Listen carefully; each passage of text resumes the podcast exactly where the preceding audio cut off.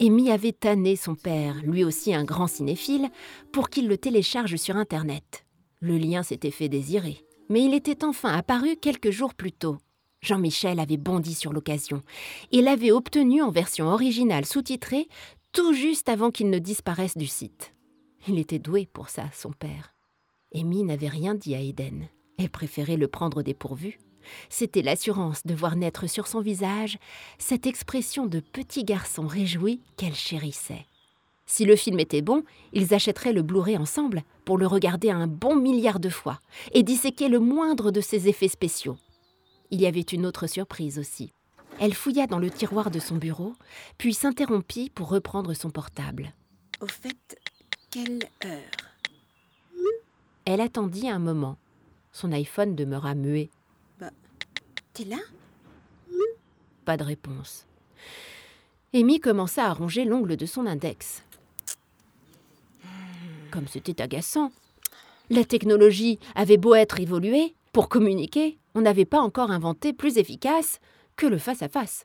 Surtout quand on habitait à quelques pas de son interlocuteur. Toujours rien. Elle n'en put plus et décida de se rendre chez son voisin. Oui, mais s'il n'avait pas fini ses révisions. Elle savait qu'Agnès serait susceptible de la renvoyer chez elle, avec interdiction de revenir. C'était risqué. Agnès était obsédée par la réussite de son fils au brevet, au point qu'elle serait capable de remettre la petite soirée film aussi, pour s'assurer qu'il travaille correctement. Non, c'était trop risqué. Il fallait attendre. Amy ruminait en tournant en rond dans sa chambre. Puis soudain, elle se figea et ferma les yeux sous le coup de la consternation. Ce qu'elle pouvait être lente. Elle hocha la tête, l'air blasé, tout en se dirigeant vers son lit puis retira le petit écrin noir dessous son matelas. Décidément, elle ne s'y ferait jamais. Arrête de réfléchir. Profite. Amy jeta un œil machinalement vers la petite fenêtre qui donnait sur son jardin. Elle commença à retirer son gilet, à contre-coeur, car dehors, le vent agitait les branches et le ciel menaçant avait des faux airs de crépuscule. Et il n'était que 18 heures pourtant. Celui qui avait créé cet anneau n'était pas normand, assurément. Elle se surprit à le maudire silencieusement. Une fois en sous-vêtements, l'adolescente sortit l'anneau de son écrin. Pour une raison qu'elle ignorait, sa pudeur lui interdisait de se dénuder entièrement avant de devenir invisible, ce qu'on pouvait être conditionné tout de même.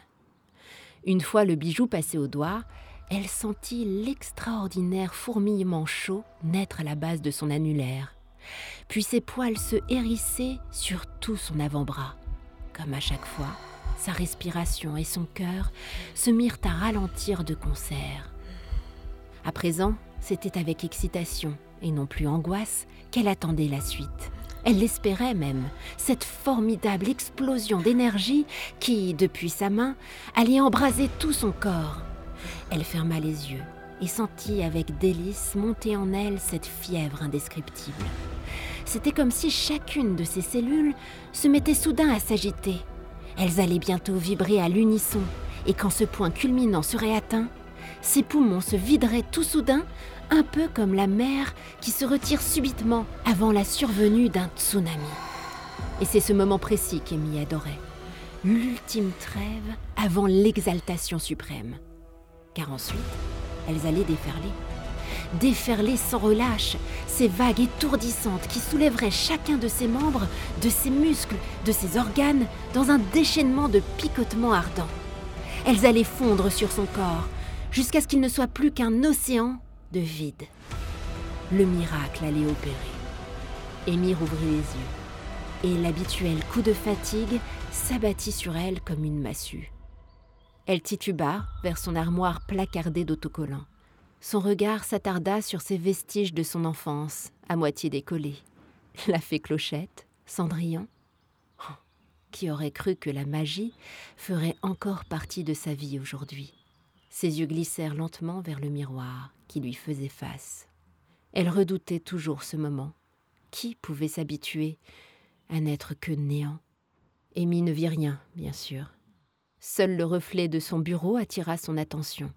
Son tiroir était resté ouvert. La clé USB. Elle retourna vers le meuble et attrapa la clé ainsi qu'un petit paquet avant de le refermer. Maman Je vais chez Eden s'égosilla-t-elle avant d'ouvrir sa fenêtre. La voix étouffée de sa mère lui parvint aussitôt. Mais passe par la porte Elle n'en fit rien, comme toujours. Tout